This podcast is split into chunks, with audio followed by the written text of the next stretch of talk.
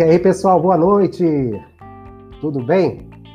Mais uma vez aqui com você. Dessa vez não teve atrapalho, não. Tentei fazer tudo certinho aqui para que não tenhamos que reiniciar a transmissão. Pessoal, boa noite aí para vocês. Sejam bem-vindos aí. É, mais uma vez eu agradeço. Vocês estão prestigiando aí as nossas lives. A gente fazendo uma live aí num contexto diferente, tentando passar a experiência dos grandes profissionais que a gente tem no mercado. E graças, graças a vocês, a gente vai estar tá conseguindo mais gente, é importante. Aí a gente vai ter várias novidades aí para frente.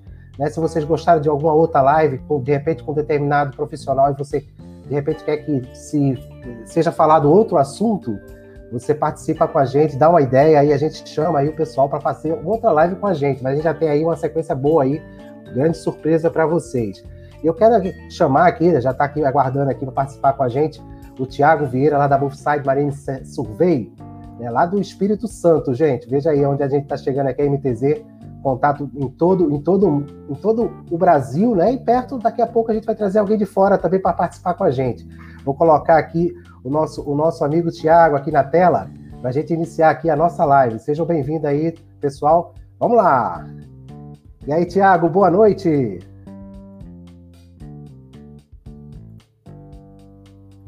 Alô, Tiago? Meu microfone tá... agora.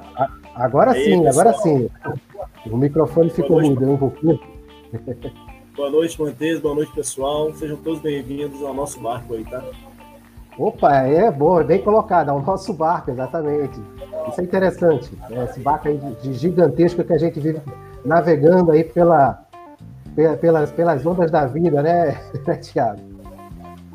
Tiago, é, eu, eu primeiro, primeiro eu quero agradecer você por ter, ter aceitado né, esse meu convite, né, esse desafio de participar aqui da nossa live. Eu vou só tirar aqui um, um bannerzinho que está tá um pouco. Agora tá certo.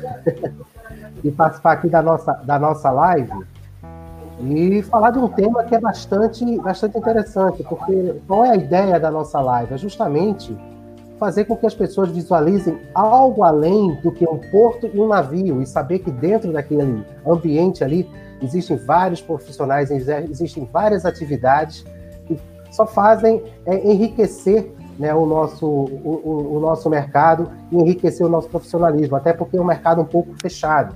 Então, para que a gente possa realmente avançar, a gente tem que é, divulgar isso aí, porque a, a tendência é só crescer. Então, deixo aí o espaço para você agora, Tiago, para se apresentar aí para a nossa audiência. Eu sei que muita gente conhece você aqui. E... Mas para quem já ouviu falar da Buffside Marine, já conhece o trabalho do Tiago, falar um pouquinho mais aí para a nossa audiência. Seja bem-vindo. Tranquilo, Montes. Eu que agradeço a oportunidade de poder falar para esse público seleto da, da MTZ Chip, né? E projeto antigo que você vem desenvolvendo há alguns anos. E agora nesse novo formato de live e fiquei lisonjeado com o convite quando, quando ele surgiu, porque coincidiu que nós tínhamos acabado de fechar duas turmas de formação de inspetores de embarque, né, profissionais envolvidos na arqueação de navios, nas últimas duas semanas, e viemos uma imersão aí nesse tema, que é um tema muito rico e interessante. Né? Então, alguns aí já nos conhecem, já conhecem a trajetória da Brookside, né, aquilo que a gente tem conquistado ao longo do tempo, e para aqueles que não nos conhecem, me chamo Thiago, sou gerente de operações, responsável técnico pela empresa. A empresa hoje tem seu quadro 10 colaboradores, profissionais nível técnico e nível superior, e executam atividade de arqueação de navios, vistoria de carga, marítima e serviços portuários. E temos alguns contratos de lastro hoje no mercado, né, que mantém a subsistência da empresa. Entre os nossos clientes a gente destaca a Usinina, Siderurgia, Petrobras, Samarco Mineração, que são clientes contratuais, e alguns outros clientes que são clientes spot, que vêm como embarcadores, é, armadores, afretadores, alguns outros terminais portuários. Então, já há alguns anos atuando no segmento, né, eu particularmente já estou 18 anos no segmento portuário, e passamos por algumas poucas e boas aí no mercado, assim como o nosso amigo Montes, né, vi que agora que o Rogério Freitas entrou, grande amigo também, Isso. com certa experiência, parceirão, de arqueação de navios, Betânia está aí também. Então, vamos junto aí nesse barco, né? passando por essas ondas, como diz o ditado aí de Marinha, o mar calmo nunca formou um bom marinheiro, né? temos Exatamente. Passado, temos passado por um mar agitado no momento, né?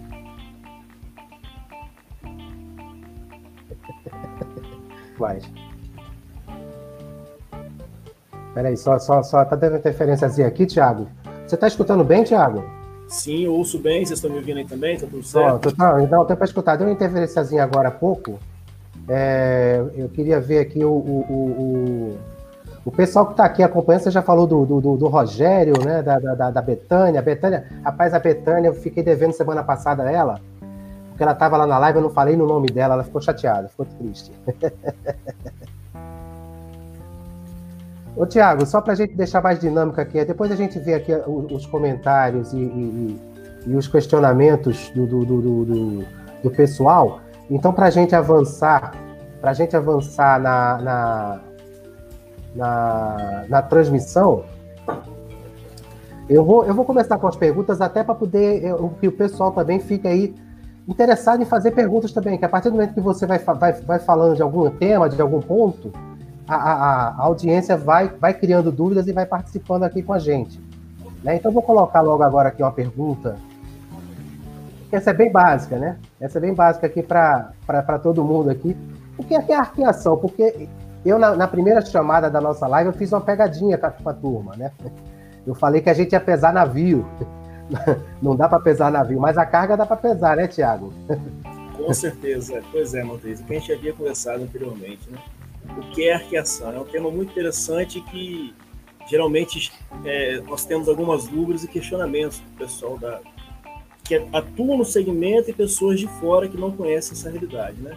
Quando a gente fala de arqueação, nós temos duas vertentes, né? Tem a medida de volume interno de um navio, né, que consiste na arqueação bruta ou na arqueação líquida, e a atividade de arquear navios que a gente chama de draft survey, que é a quantificação de carga a bordo do navio, né, considerando o, o deslocamento do navio conforme à medida que a carga vai sendo carregada, que está com base no princípio de Arquimedes, que foi um grande inventor, um filósofo, um engenheiro, um físico, um louco da vida, na verdade, que fez algumas descobertas e fez essa descoberta fantástica, né, que relaciona a força da gravidade o empuxo ao carregamento dos navios para a quantificação de carga. Né? Então tem esses dois conceitos, né? E quando a gente fala de arqueação de navios ou draft survey, a gente direciona lá para o porto, um naviozinho atacado, né, carregando granel líquido, granel seco, carga geral, que é uma forma de quantificar aquilo que foi carregado nele, né? Então, o draft survey, que é um passo da arqueação, que é uma, uma atividade dentro da arqueação, é basicamente isso. Maravilha. Ô, ô, ô, ô Tiago, nessa questão da arqueação, né, existe algumas algumas regras, né? Eu vou entrar aqui em mais um questionamento. Por que, que a gente tem que fazer, né? Por que, que é necessário fazer arqueação nos navios? Qual é essa necessidade? Até para que a, a, a, nossa audiência possa entender né, essa importância. Pois bem, Montese e, pessoal aí, né? É, é muito interessante isso, porque algumas pessoas elas questionam, né? Por que não usar uma balança dinâmica na correia, ou usar o volume de carga de BL, e etc., para quantificar a carga granel, a carga granel sólido, granel líquido da borda do navio. Né? O interessante é que cada, cada região ela possui uma unidade de medida de peso, uma unidade de medida específica de, de, de metros, né? É, por exemplo, a própria Libra né, é uma unidade de medida na Inglaterra, pés, polegadas, etc.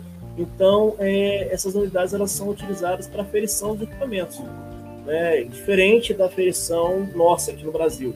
Então, se nós fôssemos quantificar uma carga granel ou qualquer outro tipo de carga, considerando os volumes de balança, provavelmente na hora da descarga teria uma falta ou teria uma sobra de carga por questão de arredondamento, de cálculo, de conversão né, dentro das unidades de medidas.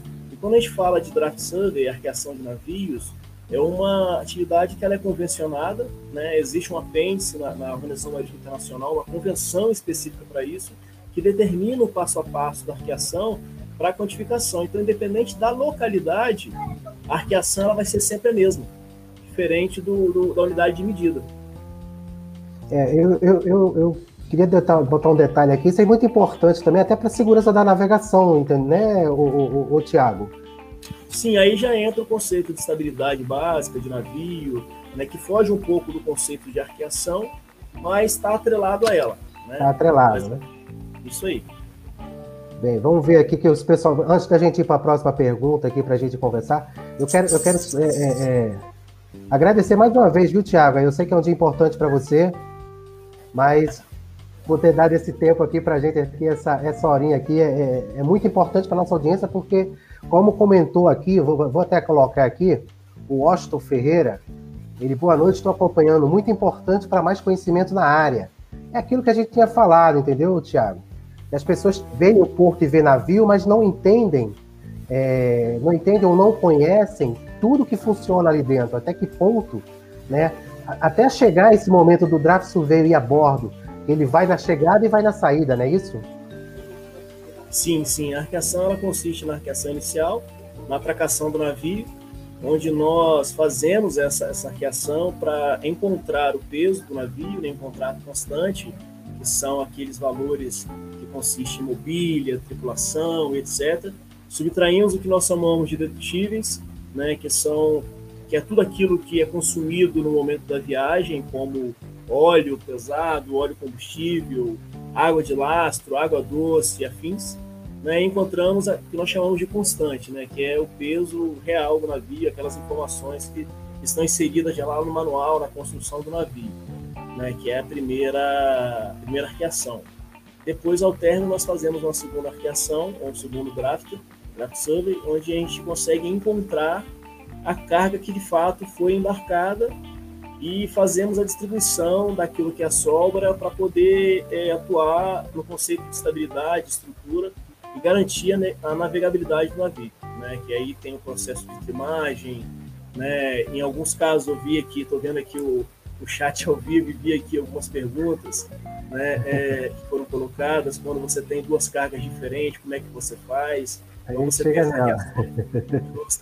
você tem as arqueações intermediárias que são feitas, podem ser feitas por tipo de carga ou por tipo de cliente, né? E o muito interessante disso é que a variação do volume encontrado com relação à própria balança, ela é muito baixa ela chega de 5%, 1% do valor nominal do macaco. Quando você fala de uma navio de 100 mil toneladas, 5% é um valor ínfimo. Né? E é até saudável para o processo de arqueação que o cálculo do draft service seja diferente do valor apontado pela balança. Existe uma diferença. Não pode ser objetivo do arqueador zero de balança. A gente fala muito isso. Entendi. Eu coloquei outra pergunta aí na tela, o, o, e isso aí vai interessar bastante gente aí que vai estar acompanhando a nossa transmissão, tanto aqui ao vivo, como depois vai estar salvo lá na nossa página, do, no nosso canal no YouTube, a gente vai estar colocando na página do Facebook também. Mas é quem pode atuar nesse segmento, o, o, o, o Tiago? Pode ser.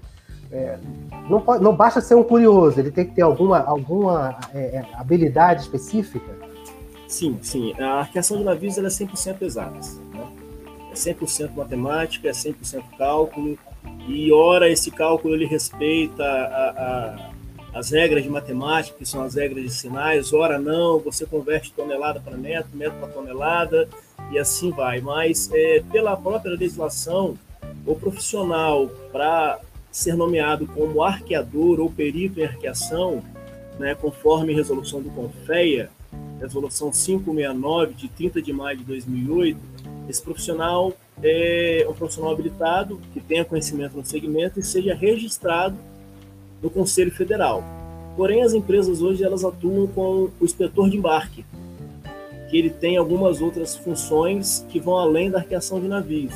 E esses profissionais também executam a arqueação de navios para as empresas. Né? Hoje nós temos é, duas frentes de trabalho e às vezes nós encontramos a bordo na arqueação diversos profissionais representando diversas partes diferentes, inclusive um perito nomeado pela, pela Receita Federal do Brasil.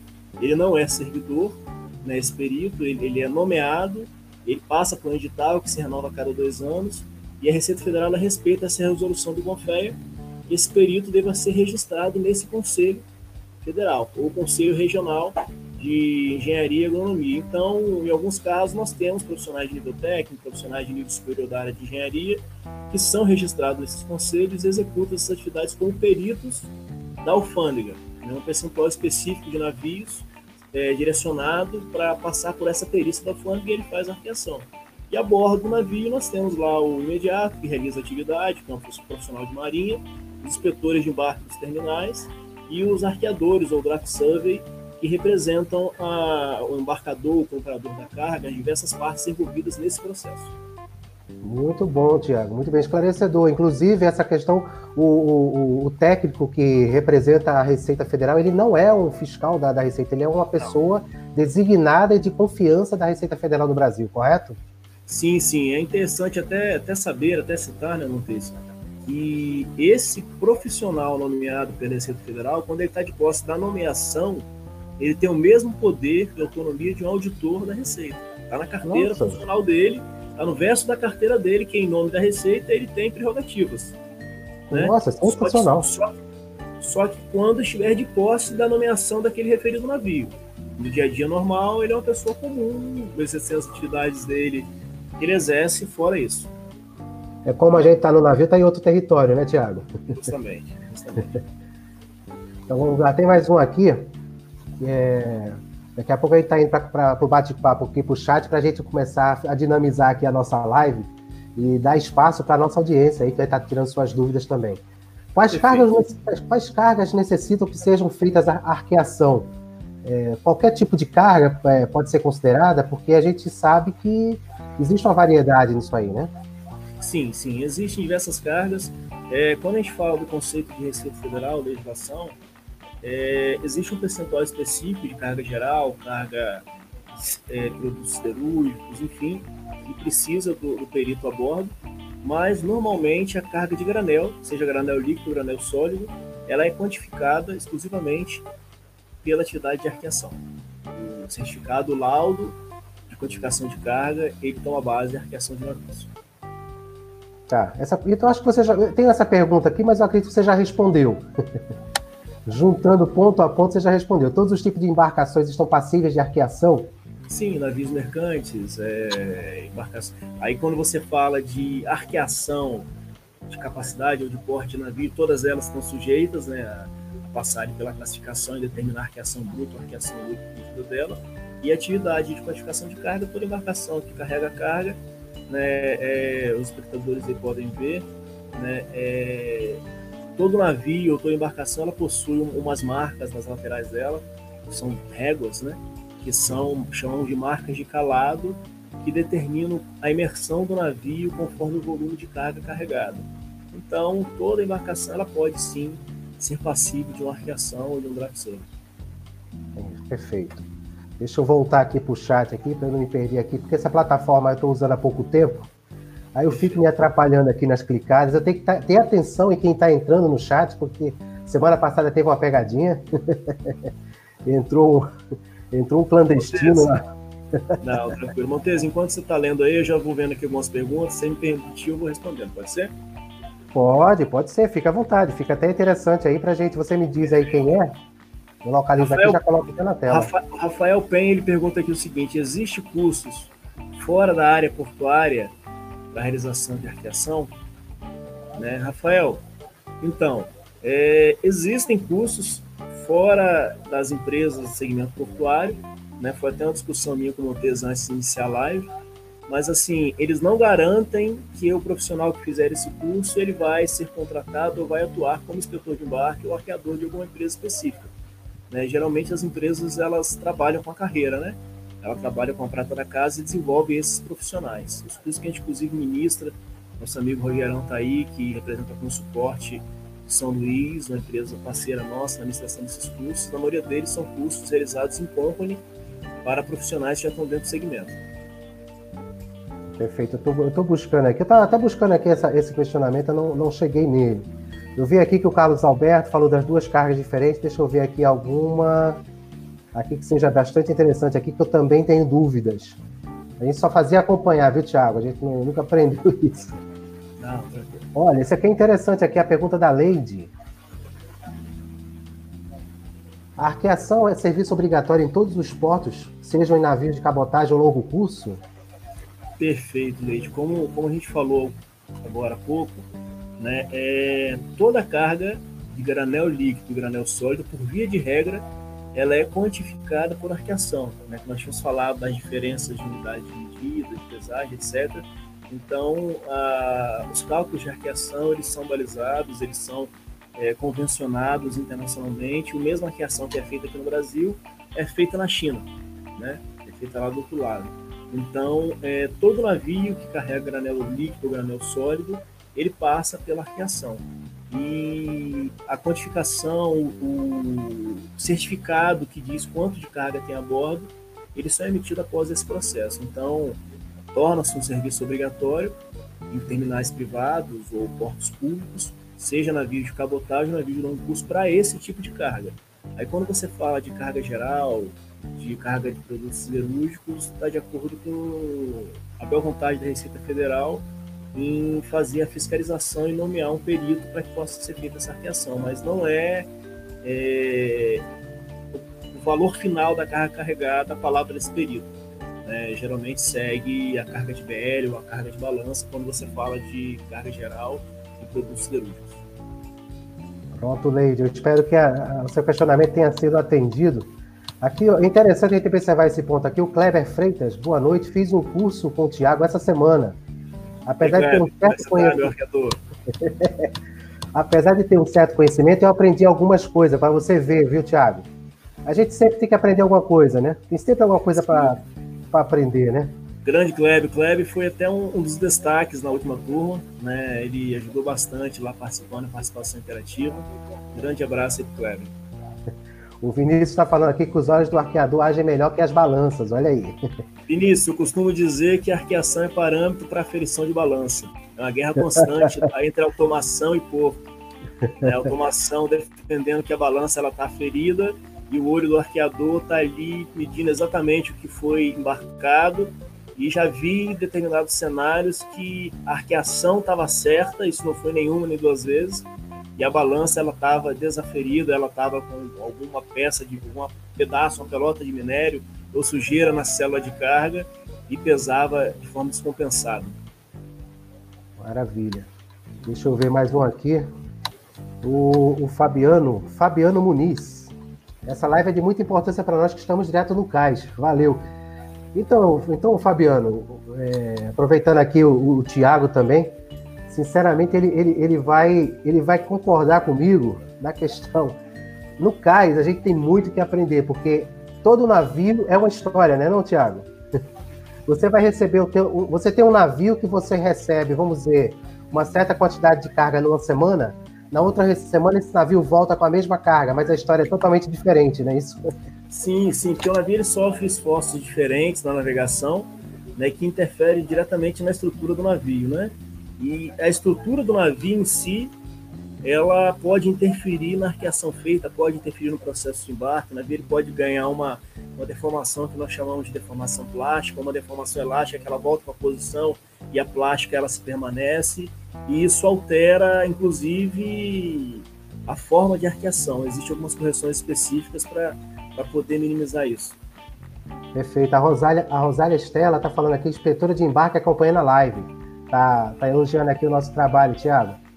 Bacana, bacana. Montes, eu vi aqui a interação da audiência, Thiago Dias, as novas tecnologias envolvidas na leitura de marcas de calado ou bunkers.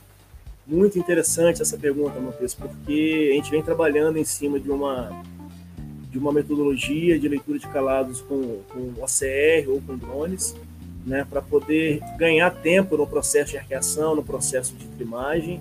Né? Algumas empresas hoje elas trabalham com com sistemas de arqueação, outras trabalham com arqueação manual, que eu acho que é o princípio, todo arqueador deve ter. Né? Não adianta, falo muito nos treinamentos, não adianta o profissional conhecer só a planilha conhecer só o sistema, porque o dia que der um, travar um, software ou uma planilha travar, acabou o arqueador, então ele tem que saber criticar o equipamento, tem que saber criticar a ferramenta, né? ver onde estão os pontos falhos né? Mas assim, a gente tem, tem trabalhado em cima de projetos para desenvolver sim novas metodologias e condições que facilitem a leitura de, de calados e reduzam esse tempo, inclusive leitura de calado em locais que possuem swell, né? que é a variação de ondas e induzem muito ao erro o arqueador. Ô, ô, ô, ô Tiago, agora, agora tem um questionamento, agora é uma dúvida minha, né? Eu nunca, nunca parei para observar esse ponto. É, há possibilidade de se fazer esse trabalho também em fundeio ou só o navio atracado? Você falou de swell, é, o balanço? Sim, sim. Quando a gente fala de swell, nós temos alguns terminais que não estão muito bem abrigados, né? Então você tem uma variação aí, às vezes, de ondas aí de swell de fundo, que dá um metro, um metro e meio, às vezes dois, e o inspetor ele tem que fazer uma média, tem que estar numa lancha fazendo uma média e tal. Mas assim, é, é possível sim fazer arqueação no fundeio, é possível, assim como a gente faz o bunker, mas não é indicado porque ele vai te induzir ao erro com balanço, com adenamento, né, com o trim, que é a diferença dos calados, o navio poupado, o navio bicado. Então vai demandar muita correção com as tabelas do navio, é, o manual de construção do navio. Então isso demanda muita correção e não deixa uma arqueação muito precisa, né? Perfeito. Perfeito, deixa eu ver aqui. O, o André está questionando aqui qual o prazo de validade de uma arqueação? Quando ela perde sua validação? Existe validade, Tiago? Não, na verdade não, porque a arqueação ela determina, quando a gente fala de draft survey, é, a gente está falando que naquele porto onde o navio está atracado, onde ele foi carregado, ele está saindo com aquela quantidade de carga. Então ele vai descarregar, aquela arqueação ela deixou de valer. Né? Provavelmente, isso aí, via de regra, vamos dizer assim, que na descarga dependente do local, vai ser feita uma nova arqueação e esses valores vão ser confrontados um com o outro, mas como, como os parâmetros de arqueação são os mesmos em qualquer lugar, a diferença ela está dentro da margem aceitável. Porém, quando a gente fala de arqueação de navio, né, existe alguns certificados de classe, que aí é, é, é, são, são certificados relacionados à construção do navio, eles variam com prazo de 1 um a 4 anos, quando o navio faz o dry docking, passa por uma reclassificação, passa por uma nova avaliação. Beleza. A, a, a, Bof, a Bofside Marine Survey também atua nessa, nessa, nessa certificação? Não, não, não, não, Geralmente essas certificadoras são entidades internacionais. O que acontece é que muitas vezes as entidades elas terceirizam esse serviço para a gente, mas a chancela que vai é dessa entidade internacional reconhecida pela autoridade marítima, seja ela do Brasil ou qualquer outro lugar do mundo. Perfeito. O Davi Coimbra, Tiago, você realiza treinamentos para inspetores de embarque em empresas? Fala, David. Sim, como eu disse, é, esse, isso, o treinamento de inspetor de embarque, ele, na maioria das vezes, ele é indicado de fato para ser realizado em company, para as empresas, já para a prata da casa, para certificar, para oferecer ao cliente daquele terminal uma certa curacidade, uma, uma, uma segurança de que os inspetores são treinados, são certificados né, é um treinamento que a gente não indica para quem está fora do segmento. Né? Não, adianta a gente procurar fazer o treinamento ou tentar só na, pensar, nós como, como instrutores, pensar como comercial e vou vender o treinamento e lá na frente o profissional faz o treinamento, investe um dinheiro e não consegue se colocar no mercado como instrutor de barco. Isso não é um requisito. Perfeito, perfeito. É, tem um, eu não estou conseguindo puxar aqui para a tela, aqui, Thiago, mas o Alexandre Falcão, né, ele falando aqui que Produtos siderúrgicos, em alguns casos, não são obrigatórios fazer arqueação, como o tarugo, e no geral se faz o draft survey em swap. É, de fato, é, como eu disse, o produto siderúrgico ele é quantificado por carga de balança. Ele tem um peso específico na etiquetinha lá do tarugo, ou na bobina, ou da placa. Já tem um peso específico que, que a gente considera é carga de BL. Né? A carga do BL que vai para dentro do Mates, que vai para o Studio Plan e determina a quantidade de carga embarcada. A arqueação nesses casos, ela fica à vontade da Receita Federal, que ela nomeia o perito para realizar essa arqueação como uma espécie de fiscalização do terminal ou do embarcador. Né? Eu desconheço que seja feita arqueação de siderurgia para quantificar a carga. Isso não é muito usual, não. Tem uma, tem uma pergunta aqui do Carlos Alberto aqui, Tiago. Por que os clientes contratam arqueadores independentes? Justo, justamente. Isso é muito importante, Carlos, porque, como a gente disse lá no início, é, às vezes a gente chega a bordo para arquear um navio de grão, um navio de busa, que tem um valor agregado muito alto, você tem um arqueador para cada uma das partes. E quando você tem arqueadores independentes, é porque é, o, o afretador que está ali contratando aquele navio, ele vai pagar pelo volume embarcado o transportador ou owner, o dono do navio, ele vai receber pelo volume carregado também, pelo volume transportado, então todo mundo tem interesse, né? É, não adianta alguém que está lá do outro lado comprando a carga confiar simplesmente no terminal. Ele vai nomear assim o arqueador dele, o representante dele, para assegurar que a carga que ele comprou e a carga que ele está pagando o transporte dela é realmente aquilo que está sendo declarado pelas outras partes. E eu acho, eu acho nesse caso, Tiago, muito importante né, a presença de, de, de, desse, dessa referência né, da empresa, porque é o olho, é o olho do, do, do cliente, ou do, do, do importador, sim, sim. do exportador, que está ali. E ele está pagando. Cada, cada quilo diferente ali, alguém está perdendo de algum lado. Então, tem que ter esse profissional, essa empresa, para justamente dar essa garantia para o cliente.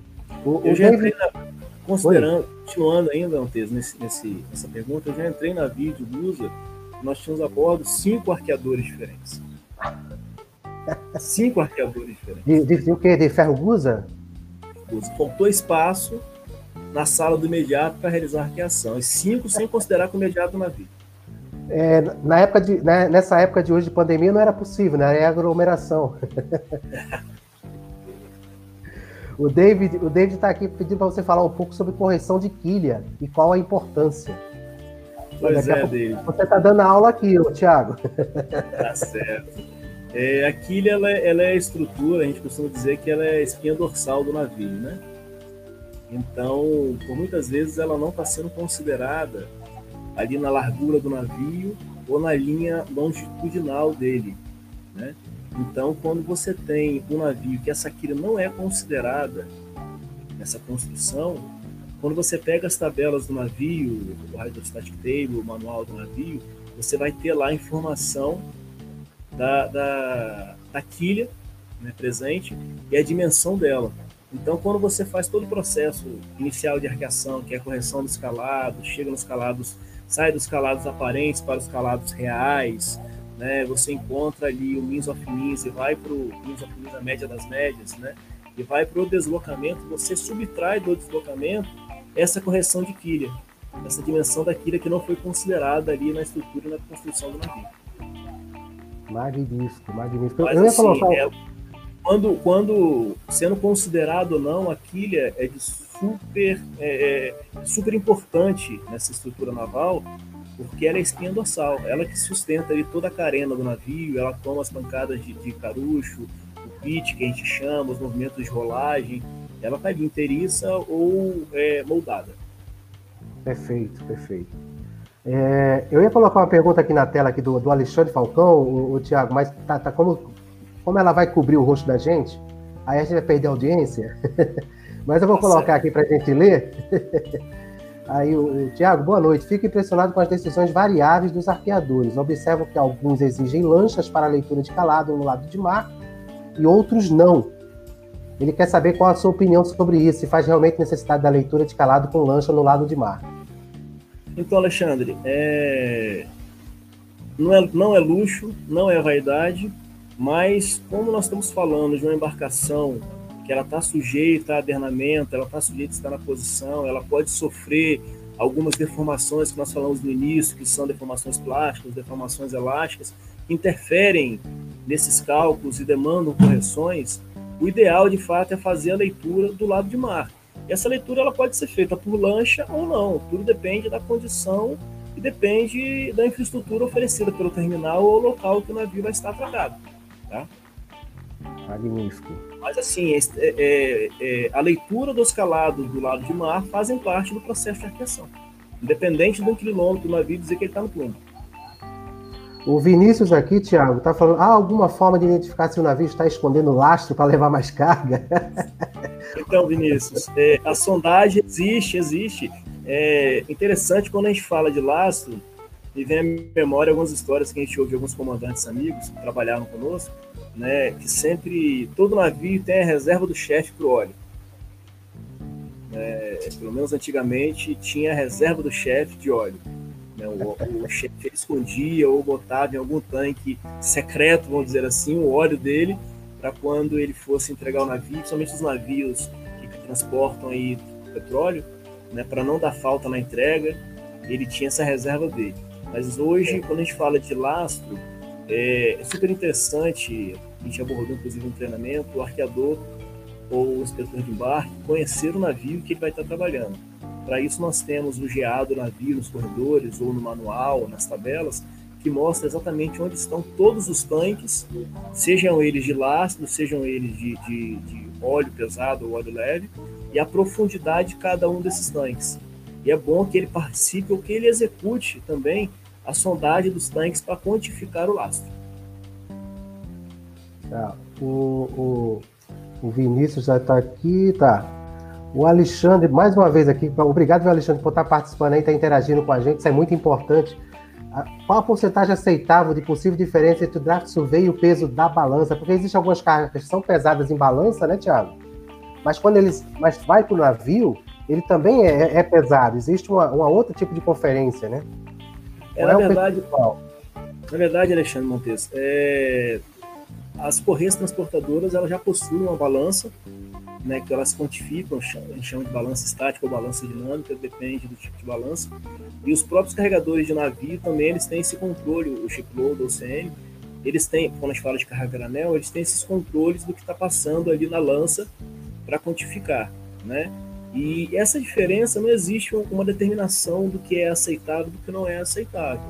Como eu disse, às vezes a arqueação é parâmetro para aferição dessas balanças. Se você olha uma diferença muito grande, né, uma diferença que excede aí, vamos colocar 0,5%, 1%, 2%, né, é, é, vale a pena pedir uma aferição dessa balança ou até mesmo uma diferença negativa, que a gente chama, né? Que a balança ela registra menos do que foi embarcado. Então a empresa está tomando um prejuízo no inventário, você não vai encontrar, você vai encontrar essa diferença. Então é necessário fazer essa aferição dos equipamentos. Mas não tem uma margem específica determinada pela organização marítima, pela, pela convenção de arqueação aceitável ou não. Isso depende de cada terminal, mas assim, eu sempre aconselho que o foco do inspetor nunca deve ser o zero de balança. É saudável que tenha essa diferença de balança, porque se tiver igual a balança, a gente não precisa do arqueador a bordo. aí, não, aí não pode, né, né Tiago? Não pode, não pode. Ô, Tiago, agora a gente fala de um. Quando a gente fala de um porto que movimenta carga granel, e esse porto ele é um porto que é, tem a modernidade, tem as esteiras que fazem já o peso da carga, tem os equipamentos que fazem o peso da carga, mas também existem portos aqui na região e os embarques de granel ou as descargas em granel, elas são feitas mesmo em caminhão caçamba e, e, e, e vai-se embora. O, o, que vale realmente é o peso da, da, da fábrica na balança quando ela recebe quando ela expede a carga, ou o, e o draft survey do navio, né? É, quando a gente fala de navegação, o que vai ser levado a bordo, o, o, muitos mediatos, os mediatos mais tradicionais não querem nem saber se foi pesado ou não antes de chegar no navio dele. Né? O que vale para fechamento de carga de fato, nesse caso, é arqueação, draft survey feito. Mas geralmente, assim, que a gente conhece terminal, independente de ter balanço nas correias, efeito sobre caçamba, esse caminhão ele é pesado na entrada e na saída, então sempre tem o peso dele com a carga e o peso dele sem a carga, que a gente chama de tara, e faz a diferença. Perfeito, perfeito. Agora, agora é, é, é aquela questão, né? De qualquer forma, o oficial é o peso do draft surveyor. Isso aí, para carga granel oficial, o que vai ser levado como documento oficial para descarga é o draft survey é. certificate emitido pelo inspetor de barco.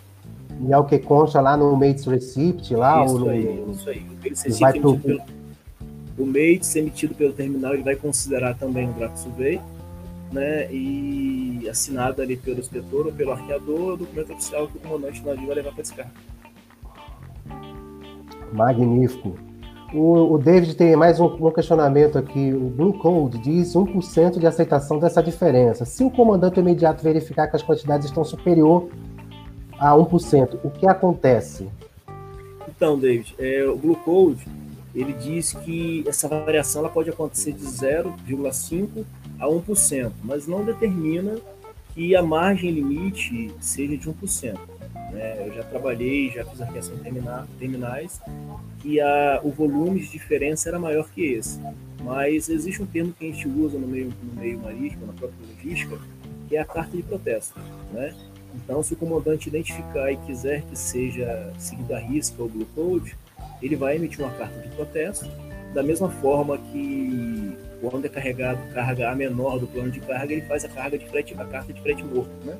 Ele faz a carta de protesto dizendo que existe uma diferença superior a 1%, que ele não está de acordo, etc, etc. A gente não vai descarregar um navio de, de 100 mil toneladas ou um navio de 300 mil toneladas por causa de 1% de diferença, né?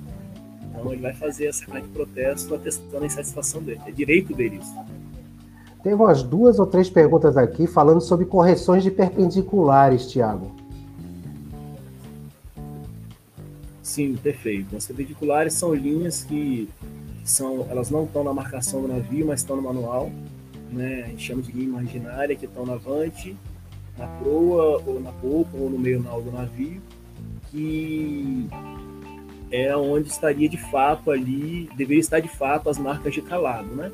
Às vezes, por uma questão estética, de posicionamento, de falta de espaço, essa marca de calado, o draft, ele está fora dessa perpendicular e a gente precisa corrigir essa, fazer essa correção para considerar e chegar realmente no deslocamento correto do navio, né, é o deslocamento real. Então essas correções elas podem ser positivas ou negativas, tem um, um macetinho que a gente usa, né, quando a marca de calada ela está ré da, da perpendicular, essa correção é negativa, quando ela está à frente, é, ela é positiva e vida que segue. É, inclusive a, a Rosália Restela, aqui novamente aqui participando com a gente, colocou, ele coloca um remark e vida que segue. Isso aí, acabou. o importante é não passar o calado máximo permitido ou acordado, porque existe também a, a, segurança da navegação, né? Isso, tem o é... line, tem, tem a, a linha, a linha d'água aí que ela determina o limite a ser carregado e às vezes até restrição de calado no porto de chegada. Então o importante é seguir o plano não passar o calado, não passar a segurança, salvar da navegação, né, a reserva de flutuabilidade do navio, e segue o barco, faz a carta, assina e vamos embora. Depois é briga comercial. É, isso aí é outra história. Ô, ô Tiago, já vamos com 44, 45, quase 45 minutos de live, bastante produtiva. Né, eu acredito que a gente está atendendo a expectativa aí da nossa audiência. Né, bastante gente aqui entrou, interagiu, isso é muito importante para para que as pessoas que vão assistir essa live depois lá, salva, gravada no YouTube, no Facebook, no IGTV do Instagram, onde for assistindo. E agora a gente está com podcast também, viu? O áudio dessa live também vai estar tá lá no Spotify. Quem quiser acompanhar depois, aquela horinha que estiver mais tranquilo, quem quiser descansar os olhos, pode botar o fone de ouvido e escutar a nossa conversa. É, é pode chegar lá no Spotify lá e, e, colocar a gente lá, porque a gente já está com duas, duas, duas é, dois episódios lá, vamos entrar com o terceiro depois aqui com, com o Tiago. Ô, ô, ô Tiago, é, bem, deixa eu ver se tem mais algum. Tem aqui do, do teu xará aqui. Ao longo do carregamento ou descarregamento, quantas arqueações devem ser realizadas? Então, Xará, vamos lá. É... A princípio, né, oficialmente, quando a gente fala de um cliente ou de um tipo de produto, duas arqueações, inicial e final né? mas nada impede que o inspetor ou funcionário terminal faça uma leitura de calado periódico, mesmo que seja do lado de terra, sem auxílio da lancha, para ver como é que está a questão de deflexão, como é que estão os estresses, as forças que o navio está sofrendo, para garantir a segurança do navio. Tá? Mas quando você fala de várias cargas, ou vários carregadores, ou vários compradores, né, você às vezes pode ter duas, três arqueações intermediárias aí ao longo desse carregamento para poder quantificar as diferentes cargas, separar a quantidade de carga, testar para os diferentes embarcadores o que foi carregado. Ô, ô Tiago, esse é outro, outro questionamento aqui. É, quanto tempo em média leva é, uma arqueação? Ou vai depender muito da arqueação, do tipo de carga? Qual é o tempo mais ou menos que, que um profissional, né, leva nesse trabalho? Monteis, isso é, isso é muito variável. Né? Quando a gente fala de terminal, terminal marítimo, propriamente dito, trabalha com indicadores, trabalha com, com metas, etc., é, geralmente eles cobram um tempo menor. Né? Então, o inspetor ele pode fazer a leitura dos calados, e liberar o início do carregamento, por exemplo, não esperar acabar a arqueação para poder liberar o carregamento, porque ele já tem as informações que estão ali naquele momento e dali em diante elas vão sofrer alterações, mas ele já colheu as informações iniciais. E quando a gente fala de final ou de trimagem, aí uma média de 10 minutos, acho que já é muito, inclusive, né? porque você tem recurso, você tem você tem a, a, as planilhas, você tem os sistemas de arqueação. Na mão aí a gente consegue fazer em 10 minutos, 5 minutos, faz uma arqueação inicial. Entendi. Deixa eu voltar aqui. O, o Rodolfo estava até conversando com ele logo cedo, já, já fiz até o desafio para ele também, viu, Thiago? Rodolfo Benevides, aqui da, do pessoal da LACMA, aqui, Oceanos, é, está dizendo aqui que as perguntas e respostas foram um grande aprendizado, né? E está desejando saudações aqui para você, né? Um grande abraço também. Pois é, um abraço aí, Rodolfo. Estou olhando aqui que o Vinícius está falando que eles fazem, Vinícius Souza Montes. Oi, oi, fazem, aqui falando que eles fazem quatro, né? Inicial, duas intermediárias e final. É, Vinícius, isso aí depende do produto, depende da quantidade de envolvidos no processo de carregamento, de, de compra do material, até mesmo o padrão interno do próprio terminal, que também interfere nesse processo. O terminal determina que são quatro, cinco, seis, uma arqueação, tem que se cumprir o padrão terminal e ponto final. É, essa hora parada aí já está dentro do processo, não tem como reclamar. Olha aí, se, se me permite, eu vou mandar um salve para o meu amigo Ernesto de Almeida, que foi meu padrinho na arqueação, perfeito? Fica à vontade, Ernesto, fica à vontade. Grande abraço, padrinho. Deixa eu botar aqui na tela aqui, quem não estiver acompanhando aqui, o Ernesto Almeida. Isso aí, grande arqueador do Porto Jugu, meu padrinho. Seja bem-vindo, Ernesto, obrigado pelo prestígio aqui da nossa transmissão e prestígio também, graças ao Tiago, né, que você está tá aqui acompanhando a nossa live também, com certeza. Ah, deixa eu ver se tem mais alguma. Viu mais algum questionamento aí, Tiago? Não, é, o pessoal está dando boa noite já, estão interagindo entre si aí da quantidade de atenção feita. Já estão com sono? Será? bem, pessoal, rapidinho, Tiago. A gente, a gente tem a ideia justamente de fazer uma live aqui, de uma forma bem objetiva, né? Para abrir esse espaço, a gente elabora algumas perguntas, que é claro que vai atender a audiência, e que vocês entendam né, um pouco desse trabalho que é feito dentro da área portuária. O Comex ele tem várias, vários é, é, leques de, de, de, contatos que muita gente não conhece. Na semana passada falamos sobre o, o, o, o foi até com o Tiago também, o, o teu charate, o Tiago Nascimento da Maritime, né? A gente falou sobre abastecimento de navios, né? as provisões de bordo. Hoje estamos falando sobre a arqueação de navios. Mas há outros temas que também podem ser debatidos aqui conversados pelo Tiago. Né? Dessa vez, a gente só ocupou ele um tempinho para falar sobre a arqueação de navio. Muito importante aí a interação da, da, da audiência. É, a gente já está aí caminhando aí para os 10 minutos finais. É, então, Tiago, você tem algum, assim, agora vamos partir para a parte da curiosidade. Tem alguma curiosidade, algum, alguma coisa assim um pouco um pouco mais engraçada, porque a gente às vezes estressa, mas às vezes também a gente ri durante esse, esse, esse dia a dia de Porto, né? Sim, sim, tem, tem.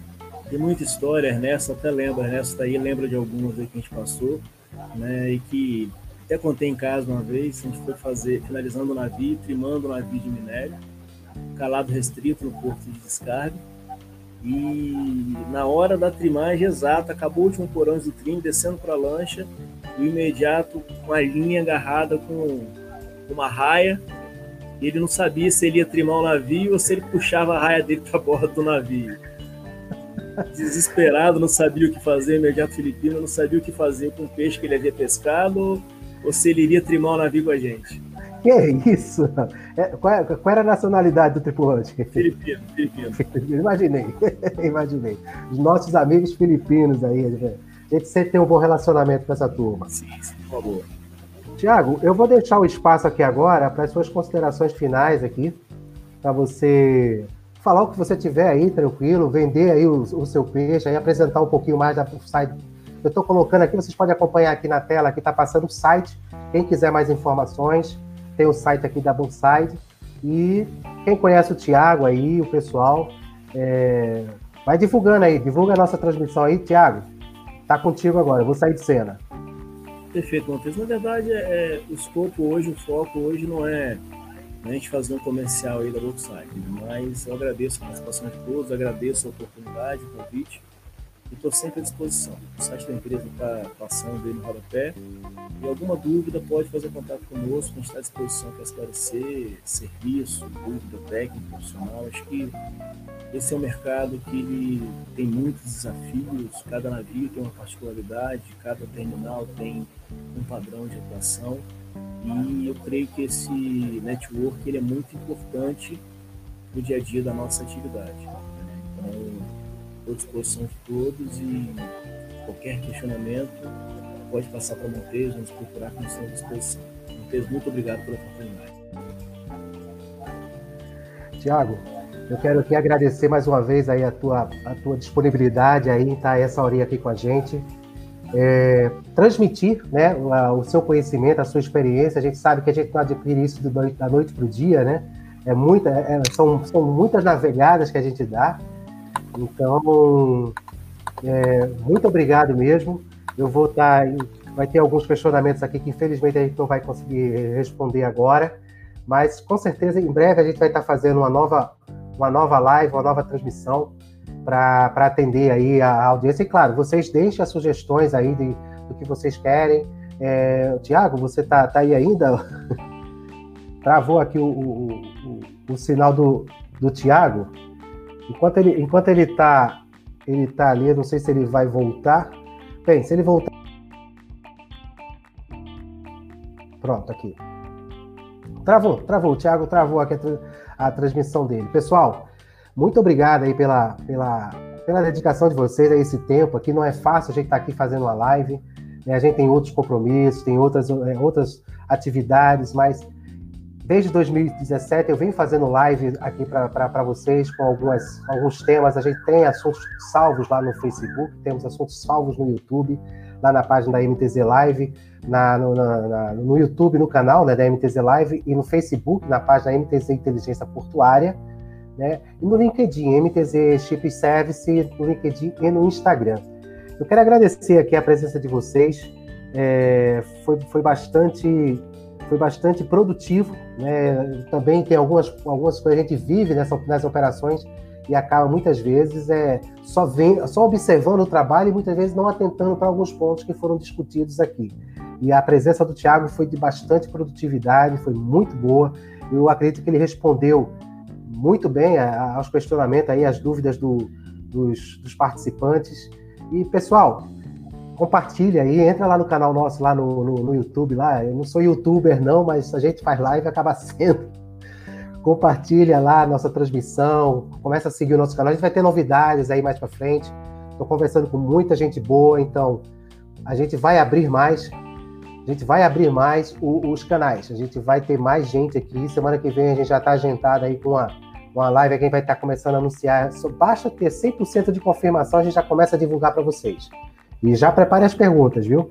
E se você estiver interessado em participar também aqui conosco, aqui das nossas lives, quiser apresentar algum assunto que seja interessante, fala com a gente aqui no privado, passa uma mensagem lá para a gente na, na NTZ e a gente discute isso aí. De repente a gente consegue ah, é, fazer uma live aí em conjunto aí, mostrar o seu trabalho aí, que a gente está, claro, atendendo aí, tentando alcançar todo o Brasil com as nossas ideias aqui de passar o conhecimento de uma forma diferente, porque antes eu pegava o assunto, estudava e chegava aqui para vocês. Claro que com um profissional realmente que atua no segmento, que faz aquilo ali, o negócio fica bem mais consistente e bem mais válido. Pessoal, eu quero agradecer novamente aqui para vocês. Se cuide, se puder, fique em casa e até a próxima live. Valeu aí, pessoal. Um forte abraço um resto de semana aí, um final de semana abençoado a todos vocês. Tchau, tchau.